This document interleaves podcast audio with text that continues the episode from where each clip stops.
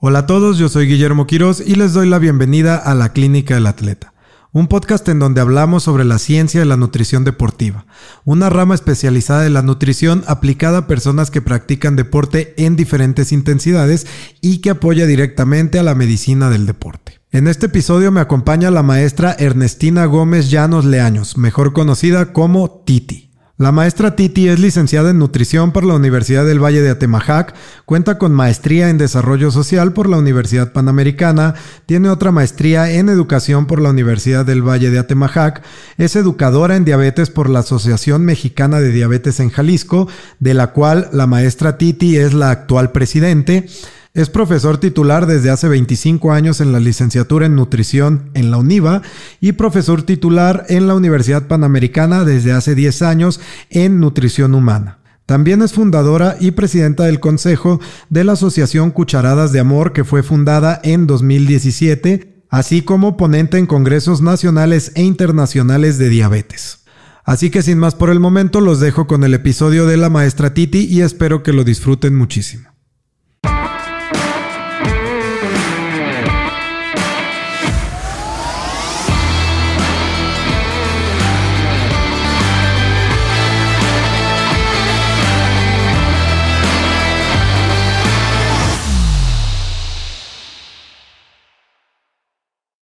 Titi, bienvenida al podcast. Es un gusto poderte tener aquí después de ya eh, un par de tiempo que estábamos planeando este episodio. Y pues bueno, hoy vamos a, hablar de diabetes, un tema que yo creo que es muy importante todavía. De hecho, estaba, estábamos hablando antes de, empezar a grabar de lo que decía la Ensanud, ¿no? De que la Ensanud, la Ensanud perdón, 2023, 2022, que es la última versión que salió, dice que más de 12.4 millones de mexicanos ya cuentan con diabetes. Y creo que es una cifra pues bastante alarmante porque luego la gente piensa que, que no hay, ¿no? O que si tienen diabetes no tienen nada que, que perder, ya no se quieren cuidar o, o, piensan que, ay, es que me voy a comer un plátano y, y me, me, dicen que no me lo coma porque me voy a morir de una, de picos de insulina o lo que sea, ¿no? Entonces, de glucosa, pero entonces, pues bueno, eh, es un gusto tenerte aquí y poder hablar de este tema. Ay, pues muchísimas gracias. Yo encantada de venir a compartir con ustedes este tema que, que llegó a mi vida también de una manera, pues abrupta hace unos años, que me hizo meterme en este mundo de la diabetes y que he descubierto que es muy importante. Antes creo que no le tenía pues como tanto, uh, tanto recelo y al mismo tiempo tanta pasión a algo. Y bueno, la diabetes llegó a, enseñarme muchas cosas y bueno, me encanta que, me invites. Muchísimas gracias pues por estar este, en este espacio. Y bueno, pues sí, vamos a, vamos a hablar un poquito de la diabetes, ¿no? Eh, bien decías, Em, tenemos cifras alarmantes de personas que viven con diabetes, pero lo más alarmante es que no solamente hay un casi 10% de la población en México que vive con diabetes, tenemos, nosotros tenemos muchísimas personas que no saben que viven con diabetes. Eso es algo eso es algo que nos impacta muchísimo porque si bien decimos, oye, cerca del 10% de la población en México vive con diabetes, prácticamente hay un 50% de esa población que no sabe que vive con diabetes. Y bendita ignorancia, ¿no? Entonces, eh, no estamos haciendo nada. Si las personas que ya saben que viven con diabetes de repente no tienen los cuidados o no tienen cambios en sus hábitos alimentarios, en sus hábitos en general, pues las personas que no saben que viven con diabetes ya, pues mucho menos, ¿no? Entonces, creo que es un, es un, eh, es un gran número de personas, pero más que pensar en el número de personas, con que pensemos en una persona, ¿sí? que está perdiendo cada día de su vida minutos de vida y que eso va a llegar a impactar su salud en no mucho tiempo, creo que eso eh, es de gran valor porque entonces es un tema al que le debemos de meter un poquito más de tiempo, al que le debemos de invertir también eh, horas de estudio. Y bueno, pues la diabetes es un mundo inmenso, o sea, podríamos tener horas y horas de plática de la diabetes. Sí, no, totalmente de acuerdo. Y aparte también, ahorita que dices de la gente que vive con diabetes y no sabe que tiene diabetes, también está el otro lado de la gente que tiene diabetes, vive con la diabetes, sabe que tiene diabetes, pero que está totalmente desinformada y que tiene en su cabeza demasiados mitos que pues obviamente no son ciertos, no están fundamentados por la ciencia o que la hija de la vecina le dijo, que el del gimnasio le dijo que no podía comer fruta después de las 6 de la tarde, que no podía comer plátano, o como me llegó una paciente, no voy a decir nombres, pero ahí en el Easy Fit donde trabajo en las mañanas, este Llegó una paciente y me dijo, oye, ¿sabes qué? Es que yo, a mí me detectaron diabetes y me dijo mi médico, que era un médico general, ni siquiera un, era un endocrinólogo o algún especialista en diabetes, me dio un plan de alimentación y me dijo, si comes arroz hoy, ya no lo comas en cuatro días. Y yo le dije, ah, caray, pero ¿por qué?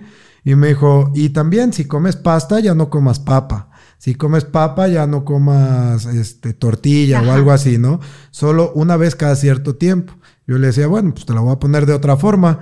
Entonces, si yo te digo, ok, por tu diabetes, pues ya trabajaste hoy, ya no trabajes hasta dentro de tres días. ¿Qué me vas a decir? No, pues no, ¿verdad? No. Ah, pues es lo mismo, es la desinformación, ¿no? Claro, hay muchísima desinformación y, y además tendríamos que empezar por lo primero ¿no? Que es definir qué es y los tipos de diabetes, porque también hay muchísima desinformación respecto a los tipos de diabetes que existen, ¿no? Y el manejo de la diabetes, cada una de ellas tiene un diferente, primero, eh, un cuadro distinto, ¿no? Y segundo, un manejo diferente. Entonces, por ejemplo, bueno, si pensamos en la diabetes como tal, y, sabemos pues que es este conjunto de trastornos metabólicos a través de los cuales pues vamos a presentar una hiperglucemia, que es la glucosa elevada en sangre. Y, entonces, eh, esto puede ser porque la insulina que nosotros sí podemos producir no está funcionando o puede ser que no estemos produciendo la suficiente insulina para poder lograr pues una normoglicemia. Y eh, el caso, por ejemplo, de la diabetes tipo 1 es el caso de los niños que debutan siendo muy jóvenes y esta es una cuestión autoinmune. ¿no? Porque también ahí vemos muchos mitos, ¿no? Oye, tu niño tiene diabetes tipo 1, sí, ay, pobrecito, comió mucho azúcar, ok, y dices, no, señor, eh, no, no, no, ¿verdad? Entonces, eh, no es por eso. Sabemos que la diabetes tipo 1 es una diabetes autoinmune. El cuerpo pues destruye a nuestras células ¿sí? del páncreas, que son, pues, que están ahí en los, los islotes del Langerhans, que producen la insulina y entonces destruyen, autodestruyen estas células y nos vamos a quedar sin insulina para siempre. Entonces, esta diabetes tipo 1 siempre, y de aquí a toda su vida, ese niño que también va a crecer y va a ser un adulto y que cuando es un adulto va a seguir siendo un adulto con diabetes tipo 1, porque la gente cree que tenía tipo 1 cuando era niño y que cuando crece se convierte en, tipo 2 y entonces no, no cambia. La diabetes tipo 1 sigue siendo tipo 1, solamente que era un niño, pasa a ser un adolescente, un adulto y un adulto mayor, pero la diabetes sigue siendo la misma y esa persona va a usar insulina todos los días de su vida y para siempre, ¿no? La insulina es la vida. Exacto, que ahorita, como dices, ya creció, ya se hizo, bueno, no se hizo, sino sigue con su padecimiento de, de diabetes tipo 1 y es cuando la gente lo ve que se inyecta y le dice, y te inyectas, de seguro ya te está cargando, ¿verdad? Ya, te vas a morir. exacto, inyectarse insulina es sinónimo de gravedad. Ya, exacto. Que como decía también uno de, los maestros, este, el maestro Rodrigo ahí en la UNIVA, saludos si nos escucha. y si no, Rodrigo. si no, pues que lo escuche, se lo compartimos. Pero él, él decía en clase, también nos decía, oigan, es que si alguien les dice eso de que porque se están inyectando insulina ya es gravedad, ustedes repita o contéstenle de, ¿sabes qué? Todos deberían de inyectarse insulina aunque no la necesitaran los diabéticos. O sea, aunque no fuera como que no eres un diabético insulino dependiente, pues tendrías que inyectarte para aligerarle el trabajo a tu páncreas, ¿no? Claro, que es eh, una terapia insulínica a temprana, este, como muy temprana, ¿no? al corto tiempo. Entonces, de que tú sabes, entonces hay personas que viven con diabetes tipo 2 que la diabetes tipo 2 ya es, eh, sí tiene que ver con eh, pues nuestros hábitos alimentarios, el, exceso de peso, y bueno, esa sí tiene un poco más que ver con nuestros autocuidados, ¿no? Que, que se nos han fallado por ahí, y que también tiene que ver con la genética. Sabemos que tenemos pues esos genes, ¿no? Y esta herencia de que somos pues propensos a, y si ya lo sabemos, pues deberíamos de cuidarnos un poquito más, ¿no? Pero luego no lo hacemos. Y, entonces esta diabetes tipo 2 vamos a tener que estos casos de, diabetes tipo 2, muchas veces los médicos también te dicen, eh, vamos a empezar con una terapia temprana de insulina para cuidar el páncreas que te queda, porque finalmente cuando se te acabe la insulina, pues ya no va a haber más, ¿no?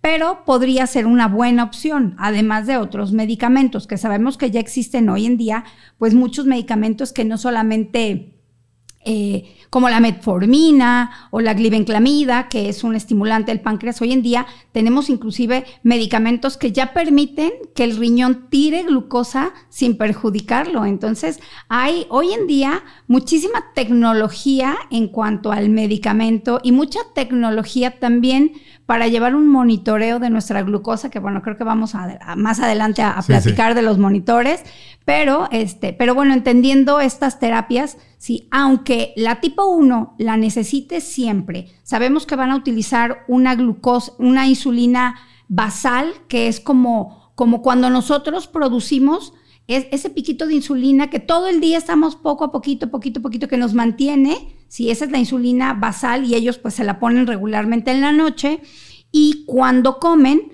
pues se tienen que medir su glucosa y luego se tienen que enviar la cantidad de insulina como si ellos fueran su propio páncreas, ¿no? Hacen su cálculo, calculan los carbohidratos y se inyectan. Y entonces hay que monitorearse. Ahora, eso es en la tipo 1, pero en la tipo 2 podemos tener también eh, terapia de insulina con insulinas basales o incluso insulinas mix, que ya existen en donde vienen tanto basal como eh, para los alimentos y eso también nos ayuda a mantener unas buenas glucosas. Sí, pues sí, aparte que también es un... Eh, no es nada más inyectarse insulina por inyectarse. Como tú dices, hay que hacer el conteo de carbohidratos, etcétera. Y pues todo eso tiene ahora sí que su, su entrenamiento, vaya, que ahí el nutriólogo especializado en diabetes, en este caso como tú, que eres maestra en diabetes, este, eh, eh, eh, no si es maestra, es educadora, ¿no? Es educadora en diabetes. Educadora en diabetes, perdón. Este, bueno, pues ahí entra mucho de ese juego, ¿no? Porque luego también vemos por ahí nutriólogos que no somos expertos en diabetes como yo y andan ahí recomendando cualquier tipo de insulina o nada, tú inyectate nomás, ¿no? Entonces, digo, si hay que tener un, cierto cuidado y no es nada más, ah, pues compro la insulina y pum. Claro, porque además, bueno, también hoy en día existen muchas, eh, muchos tipos de insulina eh, del, que tienen la misma función, existen diversos tipos y diversas marcas. Entonces, el tipo de insulina, la marca de la insulina que vas a utilizar, aunque tú dices, ay, pues esta es plana y esta también, ay, pues me pongo la que se me dé mi gana, ¿no?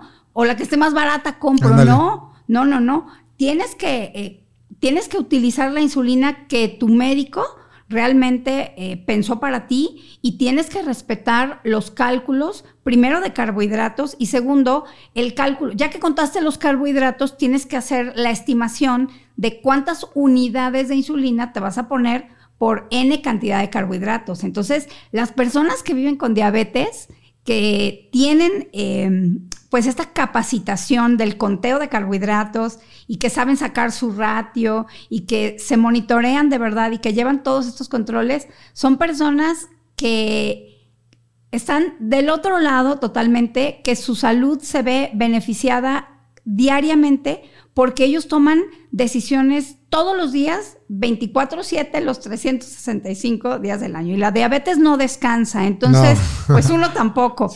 Entonces, creo que es, es parte de, nuestra vida.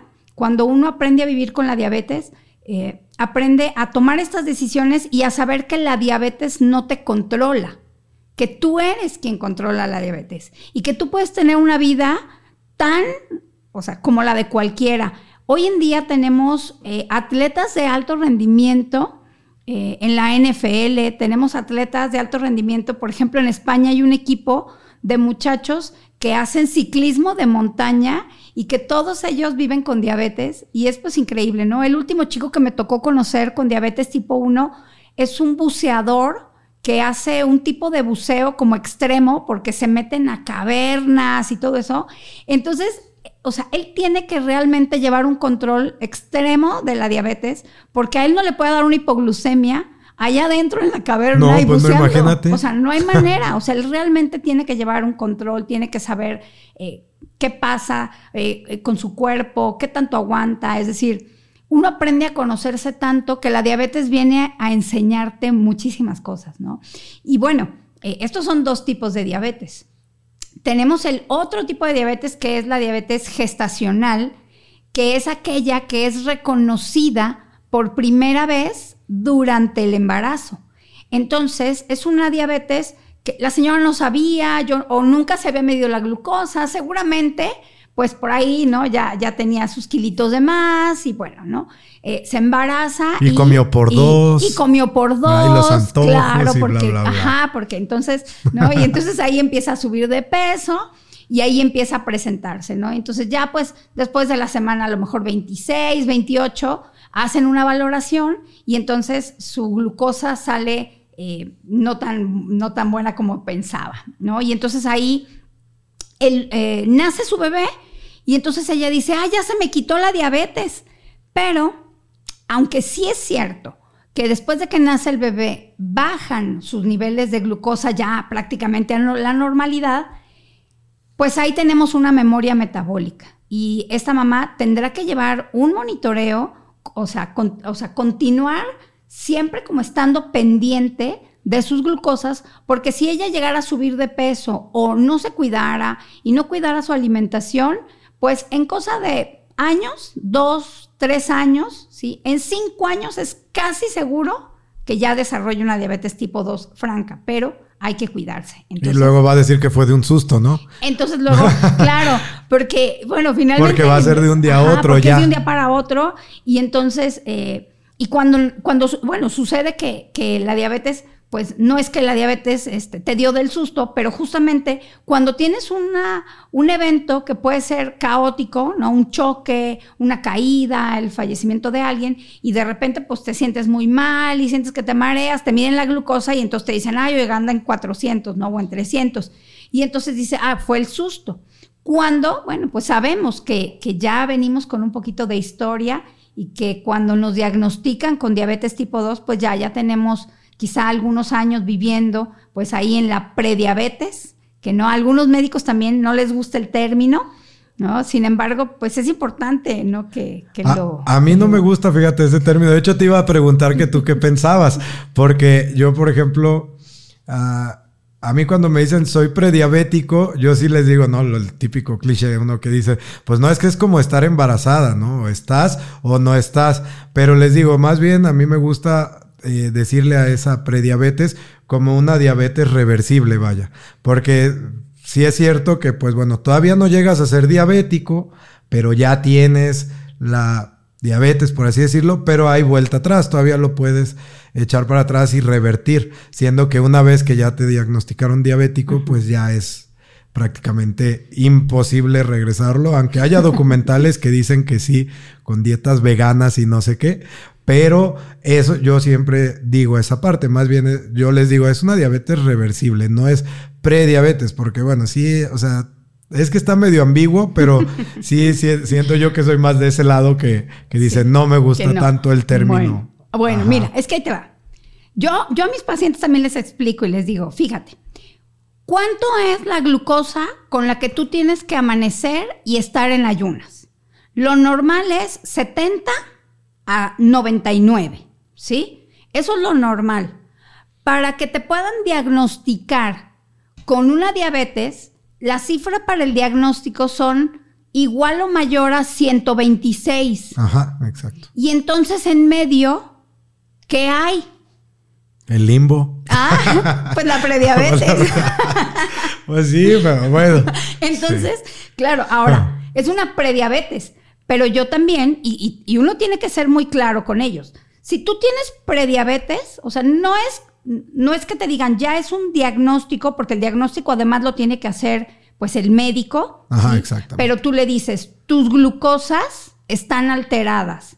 Entonces, no es normal, ¿no?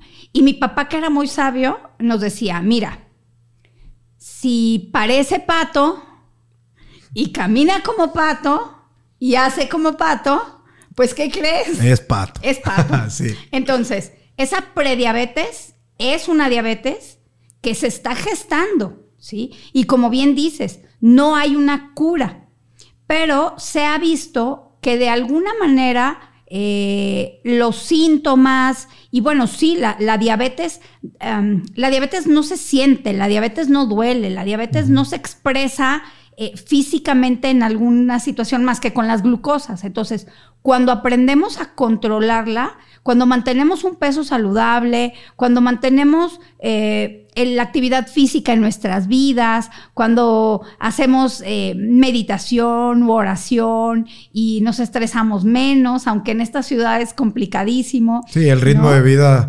citadino. El ritmo de vida es tremendo, pero cuando te das esos tiempos, te tomas tus medicamentos y, y le das un control, ciertamente puedes tener pues una como remisión de la diabetes, pero no es que se cure. Es decir, ahí está. Lo que pasa es que tú estás teniendo realmente un control de toda su expresión y entonces esa diabetes está controlada. Ok, entonces bueno, entonces, pues sí, prediabetes, diabetes reversible, digo, vaya, al final del día es lo mismo, ¿no? Pero pues ahí sí la, la, ya la postura de cada quien, ¿no? de, gustos. sí, de gustos del término, la terminología. Lo que sí tenemos es que enseñarle a la persona que si ya hay algo que está alterado, entonces que tenemos que actuar. Sí, o sea, es el momento que actuemos. No te esperes a que te digan, ah, bueno, sí, ya tienes diabetes, ya la traes en 200 para poder hacer algo. O sea, si ya hay algo alterado, es el momento. Estamos porque luego eso es lo que pasa, ¿no? También es, por eso es algo de que no me gusta tanto ese término, porque cuando les dices, es que eres prediabético, entonces automáticamente ellos en su cabeza, en su cerebro dicen, ya valí. Ya, soy prediabético, ya soy diabético, o sea, ya. Y se dejan de cuidar. Dicen, no, pues ya la tengo, ya, ya qué. Ajá. ¿No? Entonces es como, no, a ver, espérate, pues digo, también ahí va Claro. ¿no? De repente es como en, va a salir poquito de tema, pero es como en nutrición, el cheat meal. También, por ejemplo, a mí no me gusta el término de cheat meal. Entonces, porque pues no estás engañando, no estás haciendo nada de trampa, sino estás llevando una alimentación, pues ahí sí es una buena relación con la comida. Entonces, digo, es, hay gente que sí le gusta, a mí no, y es como el término de la, de la diabetes, prediabetes, etcétera, ¿no?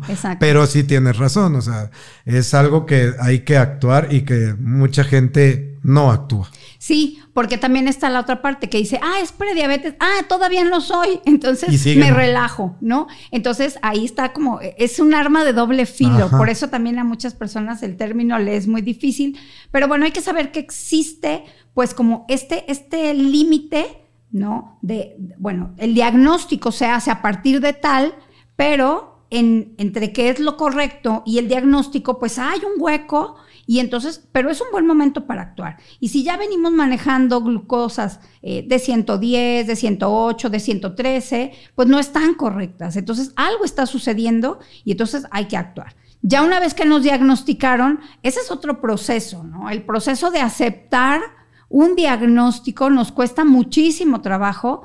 La persona que vive con diabetes tipo 2, porque bueno, ya no utilizamos el término como diabético, eh, pero bueno, es un término que se sigue utilizando. Pues no, persona que vive con diabetes. Ya es como el, ya no es cáncer, a los que padecen cáncer ya no es este canceroso, ¿no? O al, obeso, ya no le dicen exacto, ya ¿no? es obeso, porque hacíamos mucha referencia como a la persona con una característica y nos tenemos que enfocar en la persona, pero al mismo tiempo tenemos que enfocarnos en el padecimiento o en la enfermedad. Y entonces, cómo ella y la enfermedad tienen también una relación y cómo hacemos para mejorar esta relación desde nuestra perspectiva, que es la nutrición, pero sin olvidar que hay toda una gama eh, de características fuera que también impactan en su salud. Y está pues la parte emocional, la parte del ejercicio, ¿no? Y toda la educación, porque en diabetes nosotros sabemos que la educación es un pilar para, para poder este, tener un buen control de la diabetes, ¿no? Em, hay, un, hay una frase que dice que la educación no es parte de la del tratamiento de la diabetes, sino que es el tratamiento.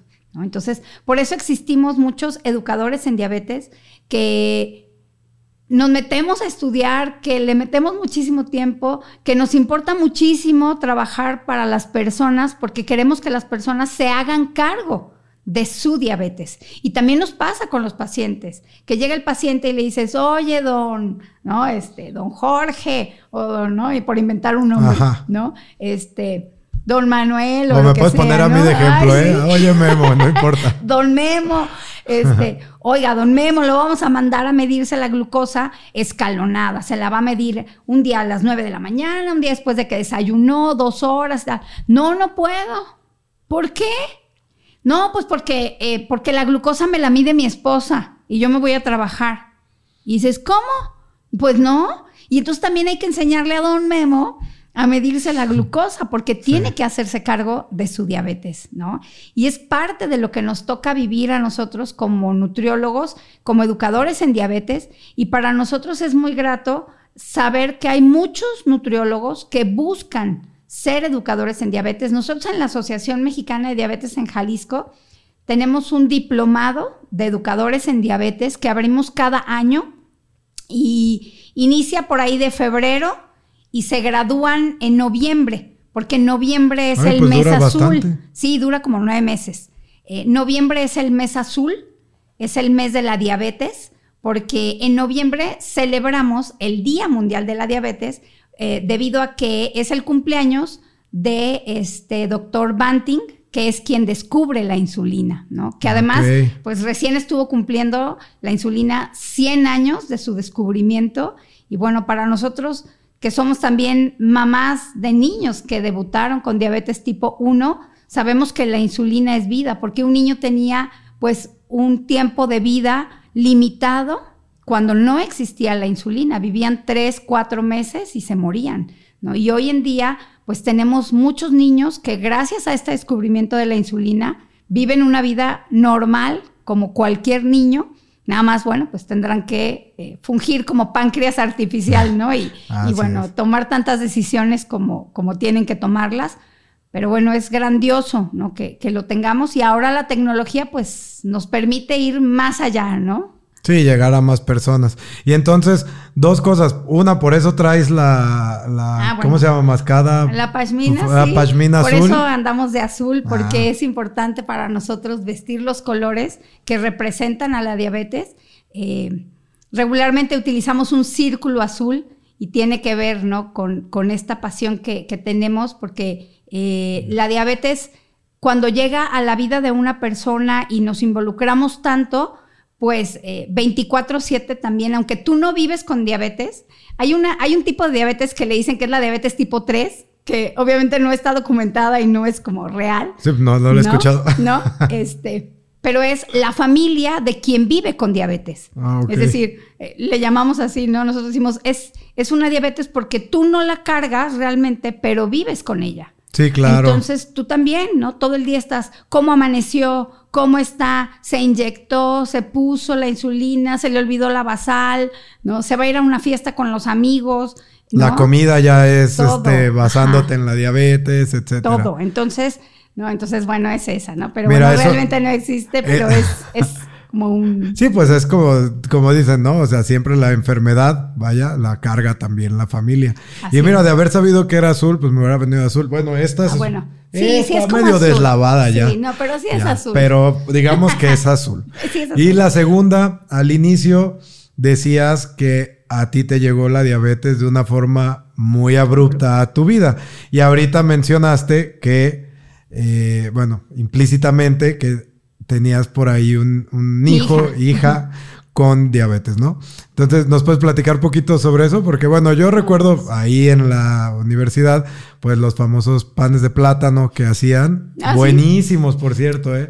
Todavía eh, los hacen. Eran las culpables de que no pudiéramos seguir nuestro Pero era un equivalente, un equivalente de cereal con grasa. Pero muy bueno el pan de plátano y precisamente era para apoyar a tu hija a tener un monitor, un perro, que ah, también espero ah, que nos cuentes de ahí del perro, porque yo me quedé en que apenas lo iban a, adoptar. Y este, bueno, pues platícanos si puedes un poquito de eso. Bueno, Jimena, mi hija, la más chica, debutó con diabetes tipo 1 a los 8 años. Eh, eso fue en 2016, un 26 de julio. Y ese fin de semana fue muy curioso porque eh, no tenía hambre, o sea, ni siquiera nos daba ningún síntoma, no, no tenía hambre, no quería tomar agua, eh, por ejemplo, regularmente se hacen pipí en la cama y así, pues Jimena no tampoco. Eh, ella decía que le dolía la garganta y que se sentía cansada. Y entonces estuvimos como monitoreándola del viernes al domingo y yo del viernes al domingo noté como que yo la veía muy flaquita, pero también había crecido, casi alcanzaba a su hermana de tamaño y entonces como que nos, como que sospechábamos algo, pero no sabíamos qué. Y entonces nos fuimos al hospital y en el hospital empezaron a evaluar, empezaron a ver si era algo de la garganta, le hicieron así, no, nada, no salía nada. Entonces un doctor dijo, a ver, enséñenme el pH. ya buscaron y revisa el pH y dice, ah, algo raro. A ver, tómenle la glucosa y le toman la glucosa y Jimena sale en 400, ¿no? Yo claro que ahí en ese momento casi así me desmayo y bueno, ajá, pues porque eres su mamá. Sí, en ese momento, ¿qué pasó por tu cabeza? Pues yo, ¿O qué yo, yo pensé, sí, inmediatamente pues fue diabetes, pero al mismo tiempo yo decía, bueno, puede ser un cuadro que el páncreas, algo, o sea, algo reversible, o sea, en mi mente decía que, o sea, no, puede ser uno, no puede ser uno, ¿no? Pero al mismo tiempo, pues, o sea, sabes como profesional de la salud que algo no está bien y, empiezas a buscarle, ¿no? Em, ya la, controlaron, la llevaron a, como a terapia intensiva y estuvo ahí un par de días, luego la mandaron al piso bajó muchísimo de peso porque le mandaban real. Y eso es algo que también tenemos que, que nosotros queremos que los profesionales de la salud y los hospitales que también sepan qué es el manejo de la diabetes tipo 1, que no es igual al de la tipo 2, porque real le mandaban este pollo y este, agua de limón con, con, con sustituto de azúcar. Y, ella decía, oye, mándenme verduras, pero sí me gustan la zanahoria y me gusta tal y tal. Y, le mandaban así todo seco y no le mandaban comida. Bajó muchísimo de peso. Salimos del hospital y bueno, pues empezamos con todo este proceso, ¿no? Eh, a ver cómo íbamos a contar carbohidratos. La ventaja sí era que tenía una mamá que podía, ¿no? Ayudarle, pero al mismo tiempo, pues eres su mamá. Entonces, es muy difícil, ¿no? El diagnóstico es muy difícil. toda la familia, pues, se tiene que eh, insertar en una dinámica diferente, ¿no? También yo tengo dos hijos más grandes y pues empiezas a dejar de hacerles cierto caso porque la que se lleva todo, ¿no? Es, la más chiquita, porque además es la más chiquita. Aparte. Aparte. Entonces es la más chiquita y hay que hacerle todo, ¿no? Hay que, porque cuando debuta, eh, pues es tan chiquita que nosotros la inyectábamos, nosotros le medíamos la glucosa, la mandamos de campamento para que aprendiera, pero bueno, aún así, pues es un niño. Y no tiene la capacidad de, medir, ¿no? La, ni, la, toma de decisiones. la toma de decisiones ni de medir la, situación en la que está. O sea, a lo mejor puede ser con que, ah, pues diabetes, pues no. Ajá, claro. Y, y sus preguntas, pues son difíciles, ¿no? Porque yo porque me dio, me voy a curar, ¿no? Y esas son las preguntas difíciles que como papá pues te cuesta mucho trabajo, ¿no? Ella lloraba, me acuerdo que, que, lloraba y a veces me gritaba y me decía, no quiero medirme. Y yo lloraba también y le decía, pero necesito que te midas, ¿no? Y entonces es, un, es un momento sumamente complicado, pero al paso del tiempo, hoy día que tiene 15 años, eh, pues hoy la adolescencia le ha pegado, ¿no? También es diferente, pero, pero ya hoy en día ella puede tomar muchas decisiones y ya sabe contar carbohidratos, sabe eh, qué decisiones va a tomar y cuáles son pues las repercusiones, ¿no? De estas decisiones que ella toma. Y, son niños que avanzan muchísimo, que maduran, que, que aprenden pues a vivir con la diabetes y, y que hacen una vida tan normal como la de cualquier otro niño. Y en ese momento, voy a regresar tantito, ¿tú qué sentías cuando ella te decía, no quiero, no quiero medirme y que lloraba? Tú como, como Titi, la mamá, y como Titi, la profesional en la salud, o sea, ¿no te tenías un choque emocional por ahí? No, ¿O, qué, era lo que sentías como, como, o sea, como de, di, la quiero ayudar, pero No, totalmente. Y sí te gana la emoción porque yo, yo, pues yo también lloraba y yo le decía, sí, amor, pero yo también te quiero, o sea, yo sí te, yo te quiero tanto que necesito que te midas la glucosa para saber cómo estás, para saber qué vas a comer y cuánta insulina te, te vamos a mandar, porque no puedes comer y inyectarte a ciegas, ¿no? Entonces, pues son esos choques que, tienes, ¿no? Y luego la gente también me decían, bueno, pero mira, tu hija, pero tú eres nutrióloga, es lo bueno. Y yo decía, sí, pues, pero no. Sí, pero no, o sea, sí, ¿no? Y luego llega también, pues, de todos los mitos que existen, ¿no? Oye, yo me enteré que esta planta cura la diabetes de los niños y, y, en realidad no hay nada que, que cure, hoy en día no hay nada que cure la diabetes tipo 1 como tal, y hay muchos tipos de diabetes, también existen... Eh, otras modalidades, ¿no? Oye, pero es que no, no, usa insulina. Bueno, es que a lo mejor es diferente o tiene un manejo diferente. También el ejercicio obviamente pues disminuye la cantidad ¿no? De, insulina que utilizas. Cuando llegan a la adolescencia, las hormonas hacen estragos, ¿no? Sobre todo en las niñas. Entonces, en sus días de periodo tienen que utilizar una mayor cantidad de insulina basal y a veces, eh, por ejemplo, Jimena tiene tres ratios distintos. Ella en la mañana utiliza una cantidad de insulina por cantidad de carbohidratos, pero en, a mediodía otra y ya en la noche usa otra, porque si no le dan hipoglucemias luego en la noche, si, si, este, si no le calcula bien, ¿no? Y bueno, tenemos, eh, tenemos a Snoopy, que es un perro de, auxilio. Para ¿Qué raza es Snoopy? Es un, es un callejero. Es coca. Es. Ah, yo los conocí así, ¿no? De que les dicen corriente cruzado con callejero. Ah, bueno, algo así. este. Es, ladrador. Es, ladrador. ladrador. es, es, un, es un perro rescatado eh, en una asociación que está en Mazatlán. Bueno, estaba en Mazatlán. Y ellos lo que hacían es que rescataban perros y los veían cuáles podían ser perros para, para entrenarlos, los entrenaban y luego ya nos, nos entregaron. Nos fuimos una semana a capacitarnos y desde la primera noche Snoopy nos avisó de una hipoglucemia de Jimena. Desde la primera noche hicieron, desde el primer día ellos hicieron así ese match, hicieron clic. Y bueno, hasta la fecha Snoopy es, es un perro eh, de repente Jimena ah, como que le flojea, él como que mide, ¿no? O sea, si dice, ah, bueno, si Jimena no quiere, pues yo también como que me hago flojín, pero eh, a medida en la que entrenas, es una gran responsabilidad, ¿eh? ¿eh?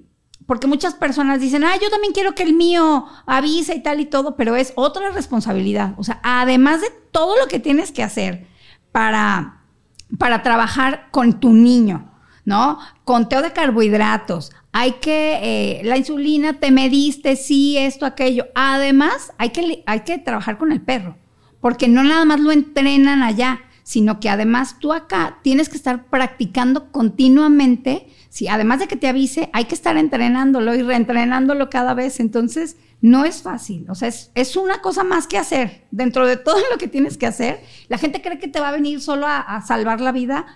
Y sí, sí ayuda. Yo la verdad es que empecé a dormir mejor porque hay que monitorearlos a las 2 de la mañana regularmente a los chicos, pero Snoopy me avisaba, tiene un timbre que si a ella se le baja la glucosa, él toca el timbre, entonces yo me levanto. ¿Con la patita? con la patita toca el timbre. Ah, y si estamos todos normal, despiertos, comiendo, así en casa, él tiene dos maneras de avisarnos. Si Jimena está baja, eh, bueno, nos avisa, como que nos, nos jala la mano y ya le preguntas, ¿qué pasó, Snoopy? Y, este, y él hace una reverencia ¿sí? Si Jimena está alta. Y si Jimena está baja, él habla, me hace como un balbuceo, mm. como que balbucea. Entonces, este, hay otros perros que les han enseñando a hacer el high five que le llaman. Los perros grandes te hacen así, como la seña del high five, así, ¿no? Pero como Snoopy es chaparrito, entonces a él le enseñaron otra manera de avisar y él habla. Entonces es muy curioso porque te mira a los ojos así muy seriamente y te, va, te habla. Y te hace así, así. No, no es un encanto. Este, entonces, ha sido, ha sido una gran ayuda, Snoopy pero, pero pues también es, es, eh, es cuidarlo, es eh, la comida, el veterinario, y a veces también se enfadan, y los chicos se enfadan también, ¿no? Entonces de, repente, ya no quiero que me avise, o ya, hazte para allá, o se enoja, o la glucosa misma, ¿no? Andan altos, tienen hambre, este, y el perro le está diciendo, oye, estás alta, y de repente se fastidian. Entonces también, pero los perros son tan nobles que a pesar de todo, pues él está ahí. Y si Jimena no le hace caso, Snoopy no se enoja. Viene conmigo. No, viene conmigo. Ah, va contigo. Sí, Snoopy, este, es, no sé, es muy listo. Entonces sabe que si Jimena no le hace caso, viene y me avisa a mí. O sea, viene y me insiste y me insiste. Y cuando está baja, se pone todo así histérico porque la sigue oliendo baja y da vueltas y este y te insiste y te insiste y te dices, ya le di, ya le di azúcar, espera, deja que se le suba. ¿Y te explicaron cómo, cómo Snoopy puede llegar a oler? O sea, pues ¿cómo fue su entrenamiento para que detectara los picos o los decesos? Nos, nos dijeron que es una sustancia que eh, en la saliva, eh, los, los, chicos, este, bueno, las personas que viven con diabetes tipo 1 eh, despiden y que ellos alcanzan como a detectar, pero realmente no hay mucho, no hay mucha investigación y, y solamente este, esa fue la única explicación, pero hacemos unos como targets que le llaman. Entonces, cuando Jimena está baja, chupa un algodón y lo guardo en un frasquito para que cuando ella no, no está o cuando ella no tiene ganas de entrenar con el perro, lo podamos hacer nosotros. Ok. O sea, entonces tenemos como esos, y de altas igual, altas y bajas, y entrenamos nosotros con él para que también él esté como, porque así los entrenaron, ¿sí? Con, con como la saliva de una persona que vive con diabetes, cuando estaba alta y cuando estaba baja, entonces los guardan en frasquitos y los guarda en la mano, lo destapa, lo baja y entonces el perro lo huele y inmediatamente te da la seña.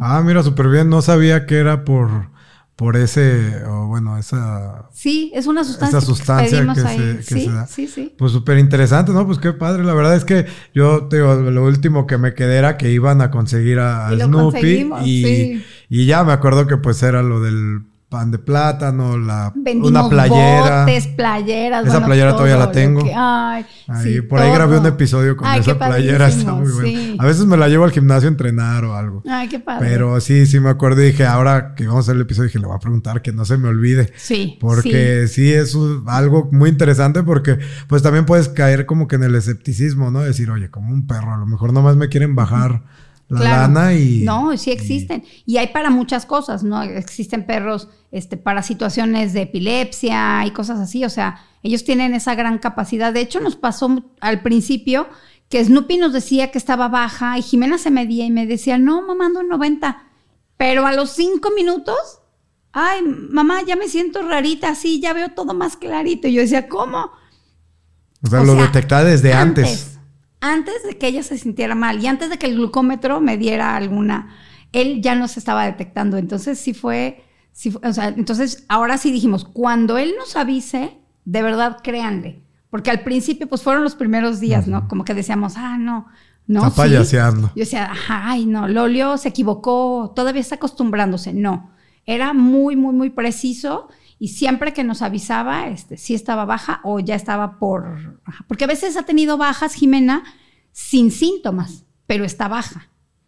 Entonces, sí, sí estaba baja. Entonces nos dimos cuenta que él siempre fue muy, muy certero. Órale, no, pues qué padre. Digo, entonces, recomendado. Y, cuando, y cuando Snoopy ya no esté, eh, a Jimena sí le gustaría seguir teniendo ese tipo de monitoreo, ¿no te ha comentado? Pues mira, no lo sé, este, quién sabe, yo creo que sí, pero ya hoy en día esa asociación ya no existe. Entonces, pues tendríamos a lo mejor que, ir pensando, ¿no? En buscar alguna en Estados Unidos o capacitar personas o volver a hacer una institución y a lo mejor pues hacer una asociación que, que trabaje con perros, porque lo grandioso era que los rescataban. O sea, eso era para mí lo más valioso, ¿no? O sea, no era un perro que estaba hecho para eso, sino que había sido rescatado y entonces además eh, podía servir para, para alguien que vivía con diabetes, entonces pues era como algo. Pues mira, ahí tienes un área de oportunidad porque pues tienes Snoopy, él podría ser el, el máster gurú de todos los perros que pudieran llegar a, a, crearse, ¿no? para ese ámbito. Así es. No, pues súper bien, qué padre. Oye, y por ejemplo, también, ya que mencionamos mucho lo del conteo de carbohidratos, eh, a lo mejor mucha gente no está relacionada con ese tipo de términos y no sé si nos puedes explicar cómo es el conteo de carbohidratos de alguna forma sencilla. Ahí, ahí tenemos réplicas. Ah, Hay bolillo, tortilla, pasta, galletas, de todo. Me dices cuál, te la paso. Y porque puede ser que a lo mejor sea una no sé, un carbohidrato sea una tortilla o media tortilla o un bolillo o medio bolillo o dos galletas o cómo, cómo, la gente que nos está escuchando, que nos está viendo pudiera decir, ah, ok, bueno, yo no tengo hijos con diabetes, o, pero a lo mejor un familiar y bueno, ya entonces ya detecto, ya sé más o menos la base de cómo es un conteo de carbo. Mira, el conteo más sencillo que hacemos es este por equivalentes. Ese es el más sencillo, pero el más práctico también. Hay diferentes tipos de conteo. Hay uno en donde nosotros utilizamos los grupos de alimentos como en lo general, pero el mejor, eh, de repente decimos, no, pues el mejor es el que cuentas los carbohidratos exactos del alimento.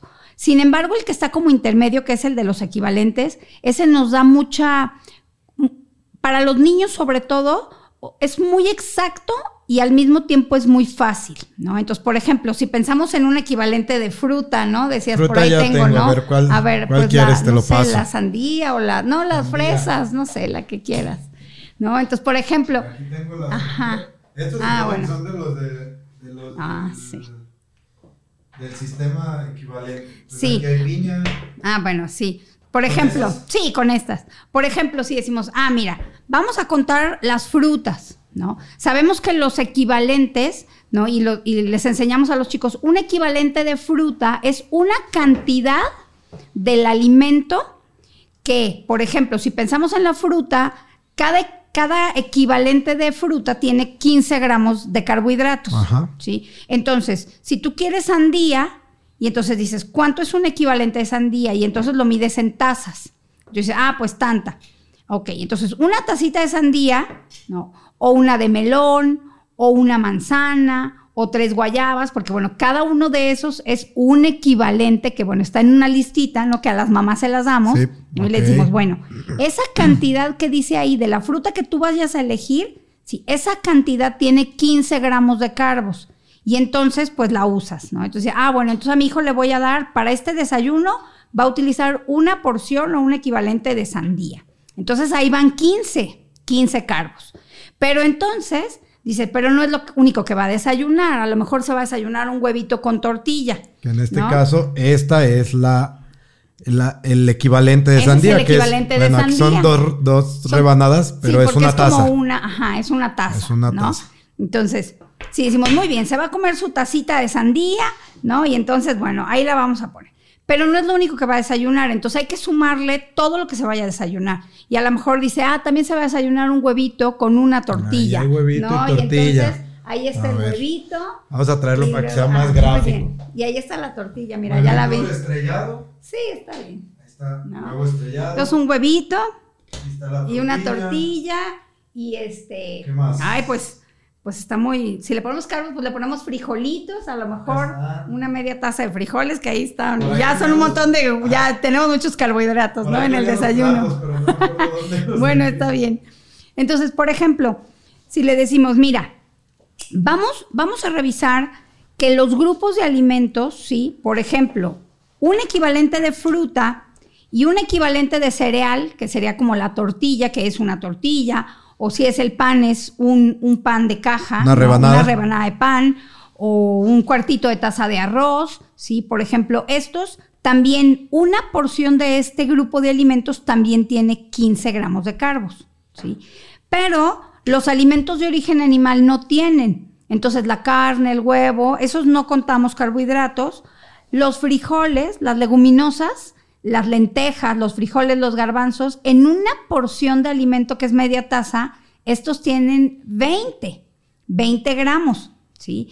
Si además, entonces fíjense, si se come una tortilla con media taza de frijolitos, un huevo y una tacita de sandía, si lo contamos, si son 15, 15, 30 y 20, pues ahí van 50, 50, ¿no? Y entonces ahí es donde empezamos, ¿no? ¿Qué tantos carbohidratos? Ahí sí, bueno, depende de la dieta y de las calorías y todo eso, ¿no? Pero bueno, ahí ya vamos 50 gramos de carbos. Si, si esto fuera lo que se fuera a desayunar, a lo mejor un niño, ¿no? Y a lo mejor su huevito lo hizo con espinacas o idealmente le decimos incluye vegetales, ¿no? En, en la dieta porque necesitamos que la mitad de nuestro plato sea de vegetales, ¿no? Entonces, Las verduras tienen muy poquitos carbohidratos. Se considera que por una porción tiene 4 gramos de carbohidratos, que bueno, prácticamente es muy poquito, es nada, ¿no?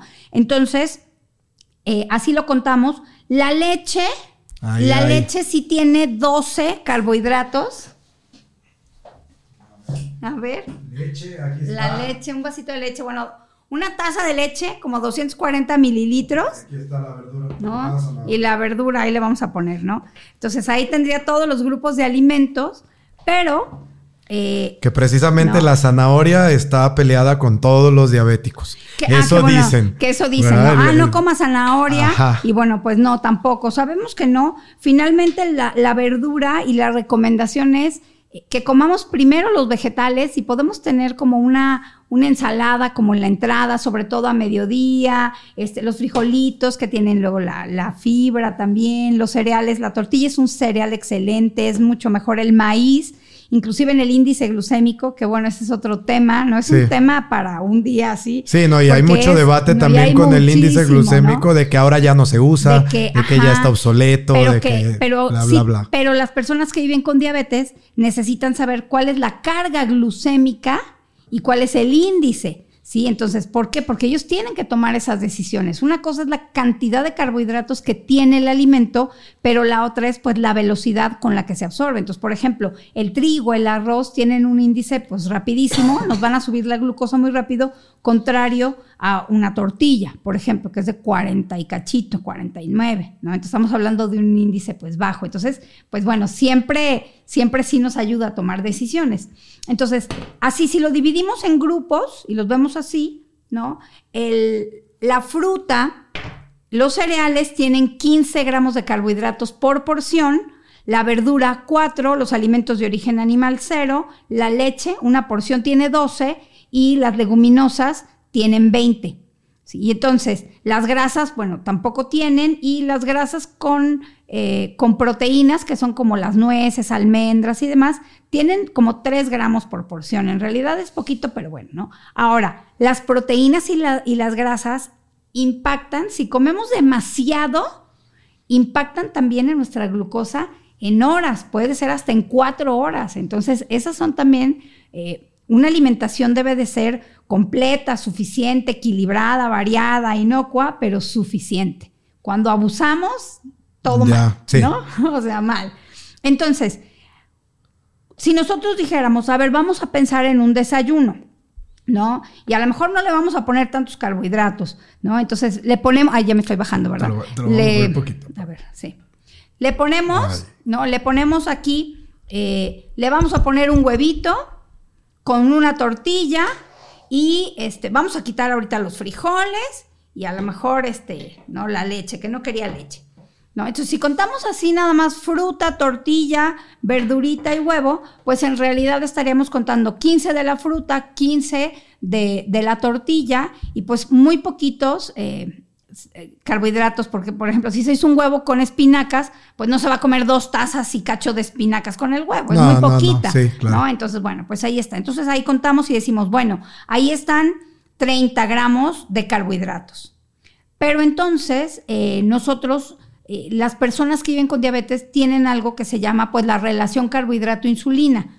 ¿Cuántas unidades de insulina te vas a poner por cada tantas unidades, por tantas gramos de carbohidratos, ¿no? Lo cotidiano es una unidad de insulina por cada 15 gramos de carbohidratos. Entonces, por ejemplo, aquí contaríamos 15 y 15 son 30, pues ahí se pondrían regularmente dos unidades para esto, ¿no? Pero si, si metimos los frijoles, entonces estamos hablando de 50 gramos de carbohidratos y entonces ahí sí se tendrían que poner y ahí es donde empiezan a veces los cálculos y que dicen, bueno, me la pongo, me pongo de más. O de menos. O de menos. Porque no hay medios o sí hay medios. Si hay, si hay jeringuillas con medias porciones, con medias unidades de insulina, si hay unas muy chiquitas de 30 unidades, esas sí tienen medias, pero hay unas que no. O si una, hay plumas que sí, hay plumas que no. Entonces, por ejemplo, ahí es donde empezamos con el debate. ¿No? Y ahí las mamás y los niños y todas las personas que viven con diabetes hacen estas, por ejemplo, si dicen, mira, ¿sabes qué? Me voy a comer 50, ¿no? Entonces, en teoría, me tendría que poner, pues, casi para 60 si yo no tengo medias, pero si estoy no muy alto, se me va a bajar demasiado, entonces mejor no me la pongo. Entonces, esas son las decisiones que la diabetes te hace tomar día con día porque no hay nada eh, que sea igual para más nadie. Porque ahí podríamos estar hablando de alguna hipoglucemia reactiva. Sí, claro. Porque entonces yo no me alcanzo, me pongo de más, ¿no? Y luego, ¿qué pasa? Que yo digo, ah, me voy a comer todo esto. Y empiezo a comer y luego digo, ay, no, ya no se me antojó. Y los niños así son. Sí, claro, claro. Y entonces dices, ¿qué? Pues cómetelo. No, ya no quiero, mamá. Pues sí, pero lo contaste y ya te inyectaste. Entonces tienes que comerte algo que te dé. Entonces ahí andan las mamás buscando, bueno, entonces los frijoles no, pero entonces tómate un vaso de leche. Este, y ahí andan viendo a ver cómo le hacen para poderle completar las porciones que no se está comiendo. Y entonces esa es la batalla diaria. Y nosotros como, como nutriólogos y como educadores en diabetes que, que, que estudiamos y que trabajamos con todo esto, también tenemos que entender que las personas viven su vida y que toman estas decisiones y que a veces se van a equivocar pero que es parte del proceso, ¿no? Y es parte de, lo que te preguntas tú, ¿y qué hago? ¿No? Y al principio eh, le hablas a todo el mundo o a otra mamá que también tiene un hijo con diabetes, oye, ¿tú qué hiciste? Oye, ¿qué hago? Oye, se inyectó y no comió, oye, se inyectó y luego vomitó. O sea, se enfermó del estómago y vomitó, ¿y ahora qué hago? Le va a dar una hipo, porque vomitó todo, pues pero sí se inyectó y entonces, no, pues, y entonces todo eso es parte de vivir con diabetes, ¿no? Que es algo que no se ve o que los médicos a veces en, la consulta de así, así, así te inyectas, no viven. Y nosotros tenemos toda esta... Sí, claro, pues es que es diferente. Eh, cuando hablamos de la alimentación y ya del proceso entero, nosotros tenemos esta fortuna de experimentar la diabetes desde la casa, o sea, desde lo más básico que es esto, ¿no? Y entonces, pues es muy lindo. Sí, claro, no, y, es que sí, digo, sí quedó claro, yo creo, y la verdad es que también gente, incluso nutriólogos que no estamos acostumbrados a eso, por ejemplo, en mi caso, pues yo no soy educador en diabetes y yo no veo diabetes, aunque sí me gustaría porque pues también en el deporte, pues como mencionaste al inicio, hay muchos atletas de alto rendimiento que son diabéticos o bueno, que padecen diabetes. Y pues la verdad, como siempre digo yo también, pues todo paciente deportivo es paciente clínico. Claro. No podemos ser buenos nutriólogos deportivos si no conocemos la parte, clínica. Y esto pues es Ahora sí que en México abunda como los tacos y los oxos. En todos lados hay diabetes, ¿no? Hay diabetes, sí. Pero este, con, este conteo, bueno, es para alguien que se inyecta, ¿no? Para Regularmente sí, sí. Y hablando de, por ejemplo, gente que no se inyecte, este conteo de carbohidratos, ¿tú lo explicas de la misma manera o tienes alguna forma más, no sé, estandarizada? Por ejemplo, decir, bueno, pues nada más tú básate en no comer mucho, ¿no? O sea, puedes comerte tus, no sé, seis tortillas diarias, no pasa nada. No, regularmente eh, manejamos los equivalentes y hacemos cálculos eh, para cada persona y más bien ya le decimos, mira, te van a tocar tantos cereales, tanto así. Si en el día te comiste un poquito más en la mañana o así, como ellos empiezan a, jugar un poco con sus porciones, ¿no? No me pases todo a la noche, porque luego está el típico de que, ay, casi no ah. desayuno, casi no como y todo me lo como en la noche, o sea, todo eso. Pero ellos, aunque no cuentan tantos carbohidratos, pero sí hay que llevar un control de los carbohidratos, o sea, ellos saben que su plan de alimentación está limitado a los carbohidratos. A veces manejamos 45% ¿no? de carbohidratos y entonces ellos saben que tienen una cantidad. Yo a veces cuando son muy, muy, este, que sí le echan muchas ganas y que quieren saber, porque hay pacientes que te dicen, no, a mí dime qué me como, las porciones. Hay algunos hasta que te dicen, dame el menú, porque no, no, no o sea, no. Y, y tenemos que adaptarnos un poco a todos. A mí me gusta así trabajarles los equivalentes para que aprendan a contarlos y aprendan que tienen eh, una cantidad de un alimento y que no porque pueden, por ejemplo, que aunque la fruta y los cereales tienen la misma cantidad de carbohidratos, que lo ideal es no que los intercambien, sino que cada uno también tiene una función. ¿sí? O sea, que cada uno nos va a dar nutrimentos diferentes, que por, hay, por una razón comemos vegetales, comemos más vegetales que fruta, hay quien quiere cambiar la verdura por la fruta. Ah, me ha tocado. Este, y, hace poco me tocó una paciente que estaba, ¿qué, quería cambiar? No, más bien lo cambió en su plan de alimentación. ah, me decía, es que si a mí no se me antoja la carne, ni el huevo, pues yo lo voy a cambiar por almendras. Y lo cambié por almendras, me decía. Y yo, pero es que no tiene nada que ver. O sea, es diferente, son grupos de alimentos diferentes, tienen funciones diferentes. Sí, pero no se me antoja la carne, entonces yo me como un puño de almendras. Le digo, bueno, entonces, ¿manejas? Y me dice, sí, tengo carro. Ok, cuando sientas que la gasolina esté cara, échale agua. ¿No? O échale aceite al motor, eh, al, tanque de gasolina. No, pues se me va a descomponer. Pues, ah, porque pues no es gasolina, ¿verdad? No está hecha para eso. pues es lo mismo. contando ¿Qué te vas a comer? Porque cuando tú vengas, exacto, yo voy a valorarte y yo voy a decir, ah, no funcionó el plan o no pasó, o esto estaba mal, voy a cambiar esto, pero no es que yo lo esté calculando mal, sino que a lo mejor en la práctica ya real no te estás comiendo todo. Entonces, eso es importante. Exacto. Porque entonces, ah, es que, es que no me comí la tortilla y me comí medio bote de sandía y dices, no, pues no. sí, porque te dicen, pero son carbohidratos, sí, pero, pero no. Carbos, ajá, como que, ah, pero cuentan carbos, no son como lo mismo. Pues no, porque finalmente también tienen una carga glucémica igual, pero no son exactamente igual. Y además traen otros nutrimentos. Sabemos que los cereales pues si son cereales eh, de granos enteros, pues tienen fibra, sí, también van a tener, este, nosotros sabemos que los, cereales también, pues tienen un beneficio, por ejemplo, la avena, que es un superalimento, o sea, son diferentes. Sí, y nos aporta, aunque sea un poquito de proteína también y ahí. Que también, entonces no es nada más el carbohidrato. También tienen proteínas, no solamente son el carbohidrato, entonces todo eso es diferente, entonces lo calculamos y a las personas que viven con diabetes regularmente hacemos sus planes de alimentación para que sean una guía, ¿sí? O sea, como que les permitan vivir una vida normal, pero sí sabiendo que tienen que ir tomando decisiones, que hay carbohidratos, o sea, que, que sí los puedes consumir, por ejemplo, que no te estás peleado con la zanahoria, que lo que vamos a hacer es contemplar todos los carbohidratos de todos los alimentos y que los puedes consumir, pero vamos a tener como algunos tips, ¿no? Por ejemplo, eso. Incluye vegetales, los tres tiempos grandes de comida. Eh, no comas alimentos entre comida que tengan mucho azúcar, porque luego andan haciendo sus, refrigerios y mal va bajando apenas la glucosa cuando ya le entró algo con azúcar y va, va para arriba otra vez. Entonces, pues esos tips. Eh, incluye, por ejemplo, las verduras antes que sea lo primero que te comes. Y entonces eso nos va a dar, un poquito de saciedad y además nos va a permitir, pues, eh, ¿no? Que, la misma digestión empiece y que los picos de glucosa no sean. Y entonces todas esas, todos esos tips, que sí son buenos tips, ¿no? Eso, eso hay que utilizarlos. Sí, sí, claro. Y hay que trabajar con ellos. Entonces, mm, pero no tienen una dieta como tan estricta como las personas que tienen que contar carbohidratos porque tienen que mandarse N cantidad de insulina. Entonces sí, es más difícil. Sí, no, ya vi que sí, digo, porque yo sí, sí veo pacientes con diabetes, pero eh, diabetes tipo 2 y normalmente pues es lo que estábamos platicando, ¿no? Una alimentación regulada, saludable y todo el rollo, pero sí me he topado con todo eso y de hecho me han llegado pacientes de que, oye, mi hija, no, pues sabes que ahí sí. Sí. Ahí sí yo no. Sí, porque además cuando, cuando, por ejemplo, tú vas a comer algo y por decir un niño en un desayuno, que dice, ah, perfecto, ya le conté los carbohidratos, a ver, mídete antes de desayunar y se mide y dice, ay, mamá, estoy en 200. Ups, ¿no? Entonces dice, bueno, además de todo lo que te vas a comer y de mandarte esa insulina, hay que mandarte insulina para corregir. Para bajarla. Entonces hay que bajarla. Y luego hay que esperar a que empiece a bajar para que empieces a comer.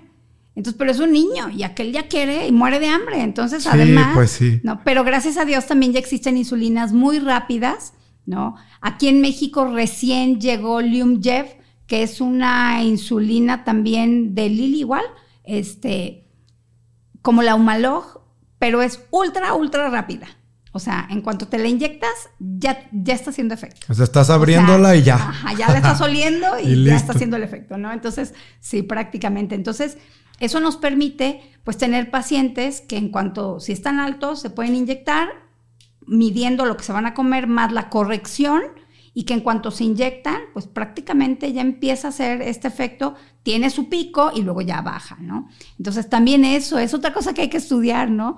¿Cuánto dura el efecto de cada insulina, ¿no? Y por ejemplo, el conteo de carbohidratos, bueno, aquí lo hicimos así sencillo, pues. pero es un curso que nos tenemos que echar, ¿no? Con las diferentes maneras en la que contamos carbohidratos, desde la más sencilla, porque hay personas que también... Eh, no tienen, por ejemplo, pues tanta capacidad, ¿no? Tenemos pacientes, por ejemplo, que sus abuelos se hacen cargo del niño, ¿no? Y, y, los abuelos a lo mejor no terminaron la secundaria y a lo mejor no tienen como tanta capacidad de decir, ay, sí, los equivalentes y así. Entonces le tienes que hacer pues una guía muy rápida y divides los alimentos y dices, pues así a lo, mira, 15, 15, 15, 15 y este, y ajá, ¿no? Entonces, oye, pero estos tienen 20, no 15, sí, pero aguanta, o sea, para que le cuenten más o menos. Empezando. vamos empezando. Entonces, desde lo más sencillo hasta, hasta no, ¿sabes qué? La, no, la, esta, las tortillas tienen 12. Bueno, pero promedio 15, sí, pero no, esta pésala y la mitad de lo que, o sea, exacto. Ya por gramo. Ya por gramo, ¿no? Entonces también esa es, esa es otra manera, ¿no? Que hay personas que sí gustan de hacer un conteo muy exacto, pero bueno, tenemos como de todo. Y entonces, bueno, para aprender todo lo del ratio, la sensibilidad, cómo calcularla, pues todo eso, pues es un curso que hay que, que, hay que hacer. Y que bueno, eh, en el diplomado de educadores en diabetes, pues también tenemos clases especiales para eso y hacemos práctica con nosotros pues mismos. mira, ya, ya me están dando ganas de ir al diplomado. Ah, pues te invitamos, ahí te esperamos. Sí, yo creo que sí, más adelante lo tomaré porque sí es es interesante, digo, siempre me ha llamado la atención, más no, no soy así. Y mira, mi abuelo tiene diabetes. Ahorita tiene 84 y bueno, hace rato estaba ahí comiendo con él y, y nada, se avienta de todo. Ya ahorita digo, abuelo, tú no puedes comer esos dulces. Tengo 84 años, déjame, yo puedo comer lo que quiera.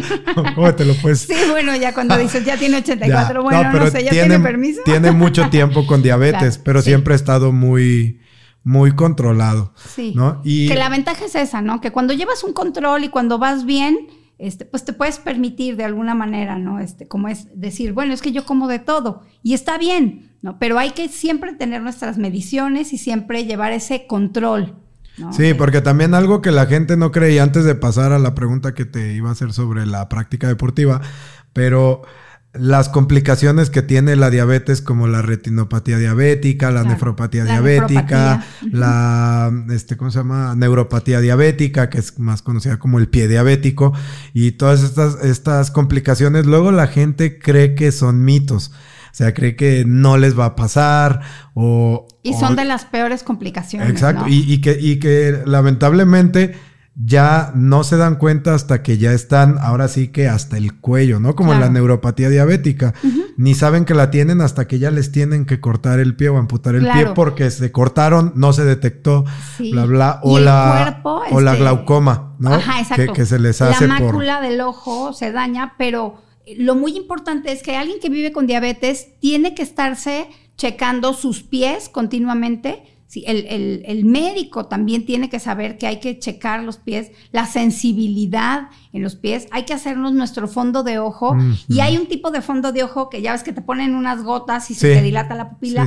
Hoy en día ya tenemos así cámaras que te sientas, pones la barbilla, te toman la foto y ni siquiera te tienen que dilatar la pupila, ni es inmediato y en 15 minutos te dan tus resultados. Entonces, qué maravilla que ya hoy en día podemos hacer es, o sea, estas revisiones de lo cotidiano para evitar justamente este, pues esas complicaciones que son tremendas y que creemos que no nos van a pasar, pero que ya cuando están presentes es porque ya tienen un avance severo y es complicadísimo. Y además, pues empezar con diálisis y terminar con hemodiálisis, además de cansado, es caro. Sí, no, sí, sí, carísimo. Y, y, de verdad que son complicaciones que ni siquiera tendrían que aparecer. Sí. O sea, no tendría, las personas no tendrían por qué padecerlas, llegar, a eso. exactamente, porque pues si bien como mencionábamos antes, la diabetes pues era mortal, ahorita ya es como, a lo mejor no tanto así, pero se podría catalogar como una gripe, porque pues, o sea, tú puedes tener diabetes, vivir con diabetes, morir con diabetes, pero no de diabetes. No de diabetes. O sea, no por la diabetes. Sí. Morir de otra cosa que no tenga nada que ver, derrame cerebral, causas naturales. Claro, que al final del día, pues de algo, ¿no? Nos vamos a morir y nuestro cuerpo deja de funcionar, ¿no? Pero no tendrían que llegar a eso con todos los avances que hay en esta patología. Exacto, y con todos los estudios y con todas las cosas que hemos estado haciendo. Y ahora pues con la información que está tan cerca de nosotros, ¿no? Y además que existe, antes no teníamos pues la capacidad a veces de enterarnos, ¿no? Hoy en día nos enteramos rapidísimo. Estamos a un dedazo. a nada, a un dedazo tenemos, ¿no? Tan fácil. Entonces, ya la ignorancia ya no puede ser un pretexto. Exactamente. Y bueno, pasando a lo que te iba a preguntar de la práctica deportiva, Eh, por ejemplo, personas que practiquen, eh, bueno, sí, deporte o ejercicio de, en cualquier intensidad, llámese recreativo, de fin de semana, ejercicio para la salud, atletas de alto rendimiento, este tipo de eh, entrenamientos intensos también tendrían que ser controlados con insulina exógena para los descensos de, glucosa por, por entrenamiento o algo así. Si tienen tipo 1, hay que ir valorando poco a poquito porque el ejercicio obviamente pues favorece el uso de la glucosa y si se inyectan de manera normal, un cálculo normal y luego haces muchísimo ejercicio, pues obviamente que va para abajo y está dificilísimo subirla, ¿no? Entonces hay que calcularlo. La otra es que poco a poco eh, se, va, se va monitoreando, ¿no? Hoy en día también existen los monitores continuos de glucosa que también nos han dado pues esta ventaja, que es como una monedita de 10 pesos, bueno, el, monitor que existe aquí en México, ¿no? Y entonces te lo pones y cada determinado tiempo está midiendo tu glucosa y con el, un sensor que trae o con tu celular, ¿sí? Lo pasas y te dice cómo estás y cómo vas te da flechas eh, que predicen. Entonces, eso también es una ventaja porque te va dando luz de cómo estás. Ahora, ya los mismos atletas ya se empiezan a conocer, ¿no? Oye, voy a jugar un partido de tantas horas, entonces ya sé que antes del partido tengo que comer, tengo, me mido, tengo que andar en estos niveles para yo poder aguantar y en mi hidratación o durante el ejercicio sé que tengo que estar consumiendo quizá poquita glucosa y entonces ellos mismos buscan, ¿no? Por ejemplo, si es una carrera o algo más, entonces buscan estas glucosas en geles que puedan traer un poquito, ¿no? Cosa, o el Gatorade o, cualquier cosa. Ajá, pero hay unos que dicen, ¿sabes qué? Yo siento que me empanzono mucho, entonces ah, algo una gomita, una gomita, una paletita o como, ajá. Entonces todo eso y otra cosa importante es que nosotros regularmente procuramos eh, eh, que si el, o sea, que si los niños, por ejemplo, eh, van a hacer ejercicio, pero están por encima de 240, entonces no hacen ejercicio, porque están en un momento en el que el cuerpo no está normal. Es decir, tiene hiperglucemia y está tratando como, porque ya también va a tener algo de cuerpos cetónicos que está fabricando porque no está teniendo la energía de donde debe. Y entonces ese no es el momento ideal para hacer ejercicio. Hay que tomar agua, hay que bajar un poquito y puede hacer ejercicio después. Y ya después se va a regular. Pero también son cosas que, que te dicen, no, ah, es que anda alto, ah, pues que se ponga a correr como loco. No, no, no, espere, o sea, todo, porque se le va a subir más y peor, ¿no? Entonces, todo tiene sus procesos. Entonces, también para hacer ejercicio hay que monitorearse. Y sí es cierto que hay que monitorearse después y manejar. Y, la insulina, por ejemplo, puede ser variada. Los días que haces ejercicio, puede ser que la insulina basal que te pones, te pongas menos los días que haces ejercicio que los días que no. Y eso también lo vas manejando con el endocrino. Ok, perfecto. Entonces sí, pues sí, hay que contar todo eso. No, pues imagínate para los papás y si el niño es muy deportista, se vuelve una tarea impresionante. Se vuelve una tarea, sí. Y luego si son nadadores, cuando todavía no estaba el, el sensor, o sea, porque cómo lo mides o cómo sabes, ¿no? Hoy en día, pues ya, ¿no? En los entrenamientos están y la mamá pues va y se acerca y le pasa el, medidor, ¿no? Ajá. Inyectando ahí a, la pasada. no, bueno, pues, si está alto, pues habrá que, pero no, no. En la vuelta de campana en el pie. ¿no? Y si no, así, pues hidrátate, ¿no? Y entonces ahí, pues todo eso, o sea, es, es, sí es una, una labor titánica, ¿no? Eh, las mamás que, que, las mamás y los papás, ¿no? Que cuidan a, sus hijos, eh, pues además de todas las preocupaciones cotidianas que tienen todos los papás normales, ¿no? Que si las escuelas, que si los hijos, que si el trabajo, el tráfico y demás. Bueno, pues uno además tiene todo esto que aprender y tiene todo esto que aprender a manejarlo y no es nada fácil. Sí, no, no, no es nada fácil ni tanto del lado profesional como del lado eh, pues vaya, humano o personal, sí. sí, sí, es complicado. Y bueno, como siempre hemos repetido, pues es que es algo que no se debe de tomar a la ligera, aunque pueda ser ligero de llevar. Claro. O sea, de vivir con ella, de todo, pues aligerarlo, pero no tomarse a la ligera. Y como les comentabas al principio, tomar acciones desde ya, o sea, cualquier cosita prediabético, bueno, pues empezar a cuidarse ya. Claro.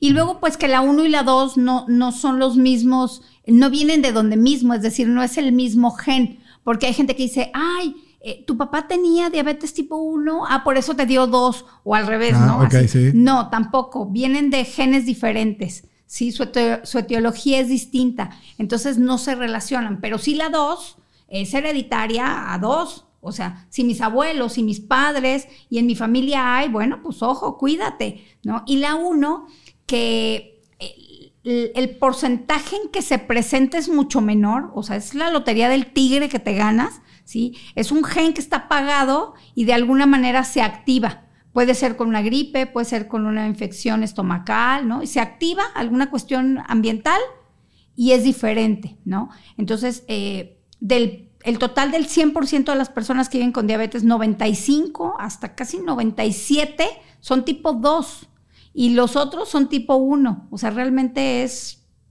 muy Mínimo, poquita, sí. es mínimo, ¿no? Y ahorita que, que tocas el, el punto de los genes o de la genética, pues también es, eh, digo, a mí se me hace como que importante recalcar que el tener predisposición a no quiere decir que vayas a tenerla. No, claro. Porque también eso pasa mucho con las personas y yo he conocido mucha gente así que dice, pues es que mi mamá es diabética, pues yo voy a ser diabético, ni modo. Ya. Eh, Oye, no, pero espérate, pero mi mamá, mi abuelo, pues sí, pero tú no debes de serlo. O sea, pues todos los latinos, es pero no es por eso exacto. que ah, ya somos, ¿no? Es decir, sí tenemos una predisposición, pero ¿qué voy a hacer? Pues me cuido, llevo una vida más saludable y no solamente por la parte de lo físico, sino realmente por la salud. O sea, porque yo tengo que pensar que mi cuerpo es, es mi templo. O sea, no hay otra opción, no me puedo mudar. E- Este cuerpo me permite pues vivir esta vida que me tocó venir a- aquí a este mundo y me permite caminar y me permite y entonces empiezas a ver qué tan maravilloso es tu cuerpo y cómo por qué no harías lo mejor para tu cuerpo.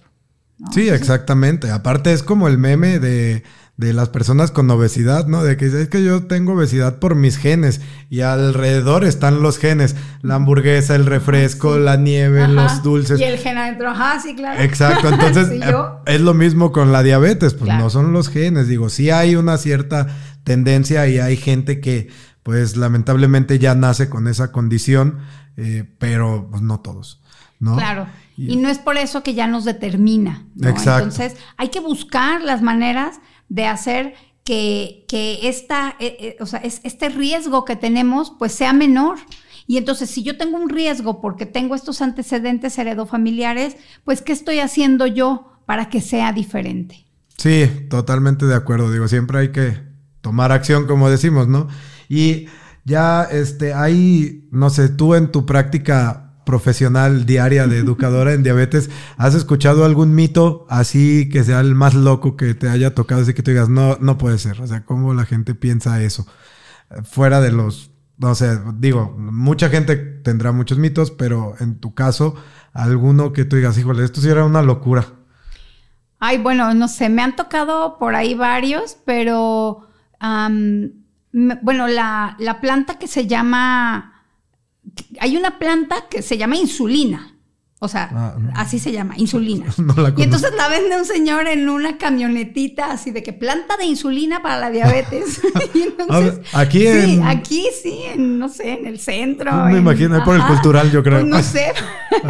Pero eso fue lo más loco que me tocó ver, una camionetita. Y esta creo que la vi, creo que por Corpus Christi, o sea, por una zona no tan... Pero sí, eh, o sea, eso es lo más loco porque te la venden y te dicen, ah, no, sí, usted tómesela y haga de cuenta como la insulina. Y tú dices, ah, o sea, se la toma y funciona igual. Sí, funciona igual. Y tú dices, oiga, pero si yo me tomo la insulina, pues la destruyo, ¿no? Entonces, por eso me la tengo que inyectar, porque no me la puedo eh, comer, Comer, ¿no? No la puedo beber, si no ya existiría, Sí. ¿no? De hecho, existe una que es como inhalada y aún así, pues ha habido muchas cosas y la han sacado y la han quitado del mercado y demás. Entonces, pues, ¿cómo? ¿No? Y entonces me voy a hacer mi té de insulina y esto. Yo creo que eso fue lo más loco que me tocó ver. Y aparte dices, planta, ¿no? oye, Pero si, si tu planta hace esos milagros, Imagínate. ¿qué haces vendiéndola en una camionetita Ajá. aquí? Sí, claro, ¿no? ¿Por qué Pues no tienes el premio Nobel? El premio Nobel de, ¿No? ajá, de cura la diabetes. ¿no? Exactamente.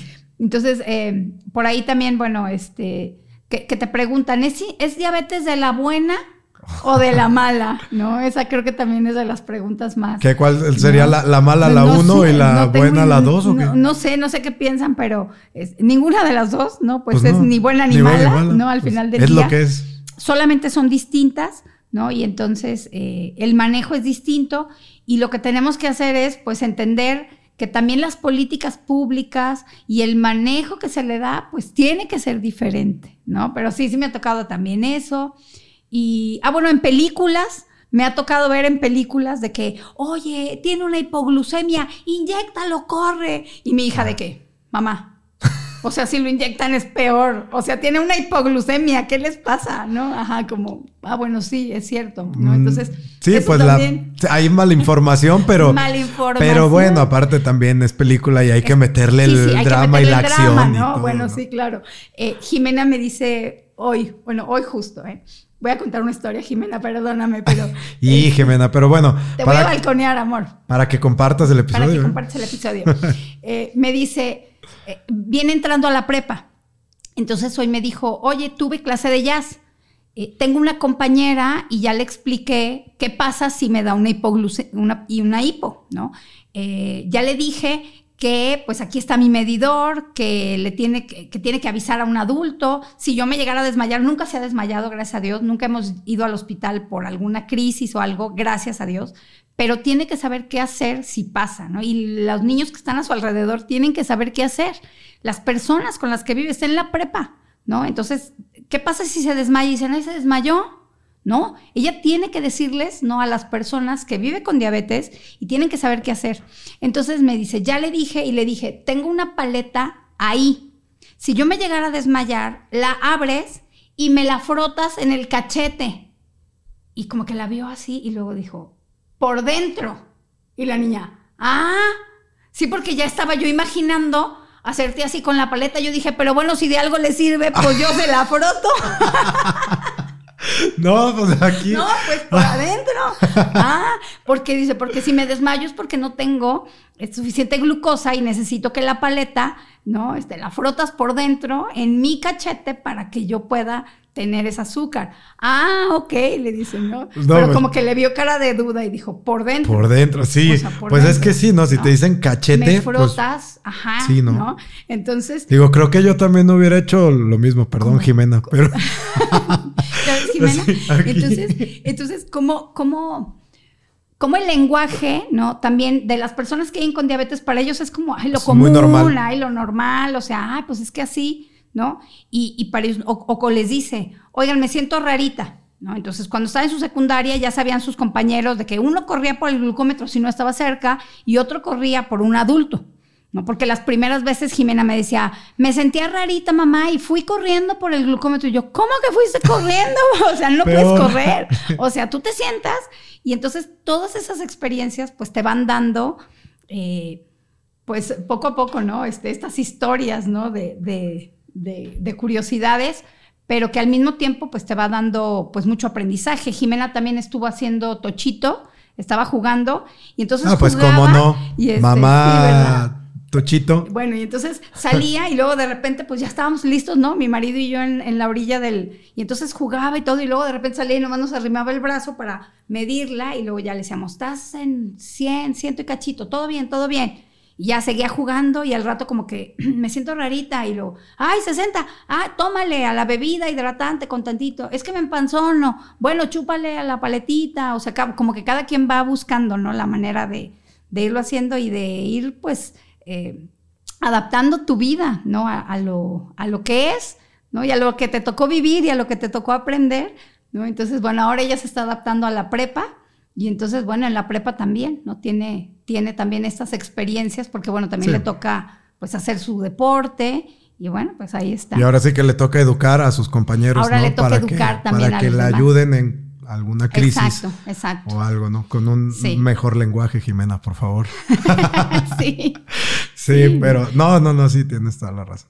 No, y está, y está bien porque mira, ella, pues queriendo y no, pues va a ser una parte importante también en la educación de las personas en la sociedad. Te conviertes en un educador también. Exacto. Pues porque necesitas que la gente esté educada para que te ayude en alguna situación. Entonces, pues queriendo y no, ahí va ella poniendo su granito de claro, arena. Claro, y, haciendo visible la diabetes, que es algo que queremos hacer también, ¿no? Sí, porque luego muchas personas, todavía en, la actualidad, no sé por qué, les da pena decir que tienen diabetes, como si fuera algo malo. O están en un restaurante y no se quieren inyectar porque les da pena que los demás los vean, ¿no? Que también pasa. Yo creo que al principio en el diagnóstico y todo, como que sientes que que, te da poquita pena, pero poco a poco, ¿no? Hasta ya bromean sus compañeros y, este, y pero ya saben, y entonces ya ella, pues mucho más fácil, ¿no? Este, pues es como las mamás que les da pena a veces dar la lactancia y tal y todo. Digo, está bien, no tienes que enseñar todo, pero bueno, pues si le vas a dar pecho a tu bebé, pues pero te puedes sentar y darle y disfrutar también de este proceso. Entonces, pues que no te dé vergüenza, ¿no? Que no te dé vergüenza porque eh, no, no es que tengas que eh, vivir pensando que algo hiciste malo o que te tocó esto porque es algo muy malo. Sin embargo, pues eh, sacarle lo mejor, ¿no? Y, lo que tengas que hacer, hazlo. Si te tienes que medir la glucosa, mídete la glucosa, ¿no? No importa en dónde estés, si se tienes que inyectar, inyectate. ¿no? Esa es parte de lo que tienen que aprender también. Exactamente, y la verdad, bueno, si tú padeces diabetes y te inyectas, y se te quedan viendo, pues compárteles una jeringuita, a lo mejor, ¿no? A lo mejor por ahí ellos también son y se les olvidó la jeringa y dicen, híjole, ojalá me diera una, ¿no? Traerás una tira limpia. Exacto, algo ahí, ¿no? Uno nunca sabe. No, pero Titi, pues yo creo que con esto cerramos el episodio. Ha sido muy, muy divertido, muy enriquecedor. Es un muy, muy buen rato que hemos pasado aquí. Este, no sé si tú quieras decir algo más, recomendaciones, eh, tanto como mamá que de una hija con diabetes, como educadora en diabetes, si quieras dar alguna recomendación para las personas o recomendaciones, vaya. Bueno, pues yo creo que en, relación a, lo que es la diabetes como tal, pues eh, lo resumimos siempre así como eh, siempre la alimentación, la actividad física, eh, los medicamentos o la insulina si ya te la prescribieron, o sea, utilízala y utilízala como dijo el doctor, o sea, no te andes inventando medias ni nada, ¿no? Eh, el automonitoreo también, no esperes a ir al doctor para monitorear tu glucosa, o sea, ten un glucómetro en casa, monitoreate la glucosa, eh, edúcate, ¿no? Esa es una parte súper importante. Vamos a prevenir todas las complicaciones y la séptima es, pues, las decisiones que tomamos siempre, siempre, siempre van a impactar. Entonces, Vive, vive tu diabetes tomando tú el control, pero además disfruta de la vida porque solo hay una y no sabemos si por la diabetes o no, pero un día no estamos.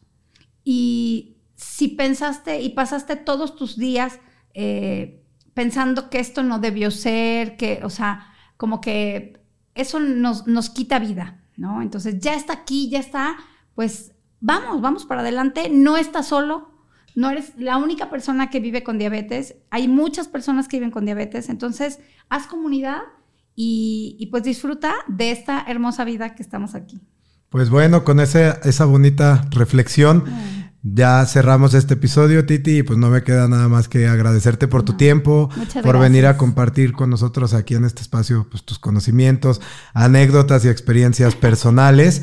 Y bueno, pues ya nada más, eh, no sé si tienes redes sociales para que nos las puedas compartir, la gente te pueda seguir. Digo, yo sé que haces más cosas aparte de la diabetes, bueno, de la, de la educación en diabetes, por ahí tienes este un comedor comunitario que se llama Cucharadas de Amor, si mal no recuerdo. Igual, bueno, eso lo podemos dejar un tema pendiente para hablar sobre la importancia de la, de la nutrición comunitaria. Eh, este ya lo, gestionaremos después, pero eh, si tienes redes sociales. Sí, tengo, bueno, utilizo Instagram este, y Facebook y así estoy como Ernest, en, Instagram estoy Nut-Ernestina y en Facebook, así es mi nombre completo, Ernestina Gómez Llanos. Ok, bueno, de todas maneras las vamos a dejar en las notas del episodio.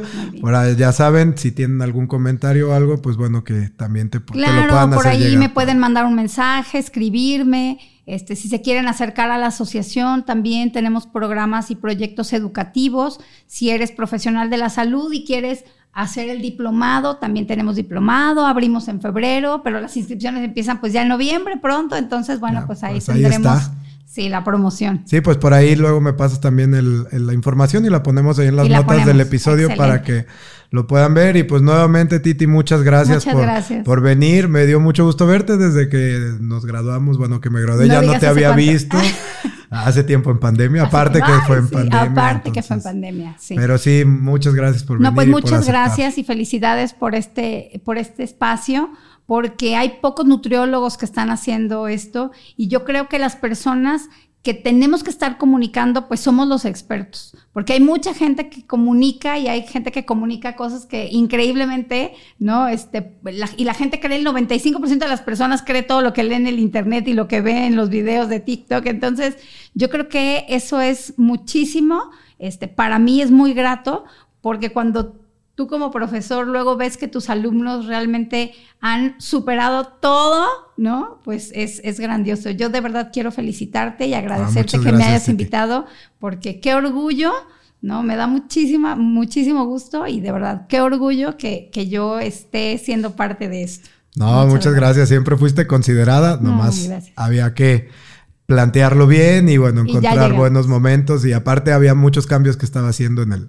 en el podcast, en el set y bueno, y ahorita que está más, más ah. establecido dije, bueno, ahora sí ya. Ay, muchísimas gracias. Pero no, gracias a ti, Titi. Y bueno, pues a mí pueden encontrarme como arroba multimas.mx, tanto en Facebook y en Instagram. Y en YouTube estoy como la Clínica del Atleta. Y también en TikTok, estamos en TikTok. También subimos por ahí este clipsitos nada más de, de los episodios. Y bueno, pues también recuerden que si tienen algún tema que quieran que desarrolle, ya sea que sea algo de mi expertise o si quieren que yo invite a alguien, bueno, pues me lo pueden dejar en los comentarios. Haré todo lo posible por traer ese invitado y por desarrollar ese tema.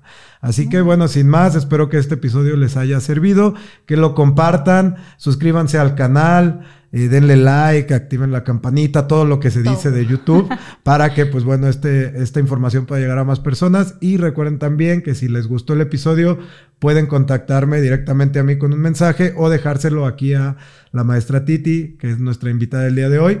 Y pues bueno, ya con esto cerramos y como les digo siempre, si tienes un cuerpo, eres un atleta. Hasta la próxima. Gracias. Listo. Ay, qué padre. Oye, qué Quedó.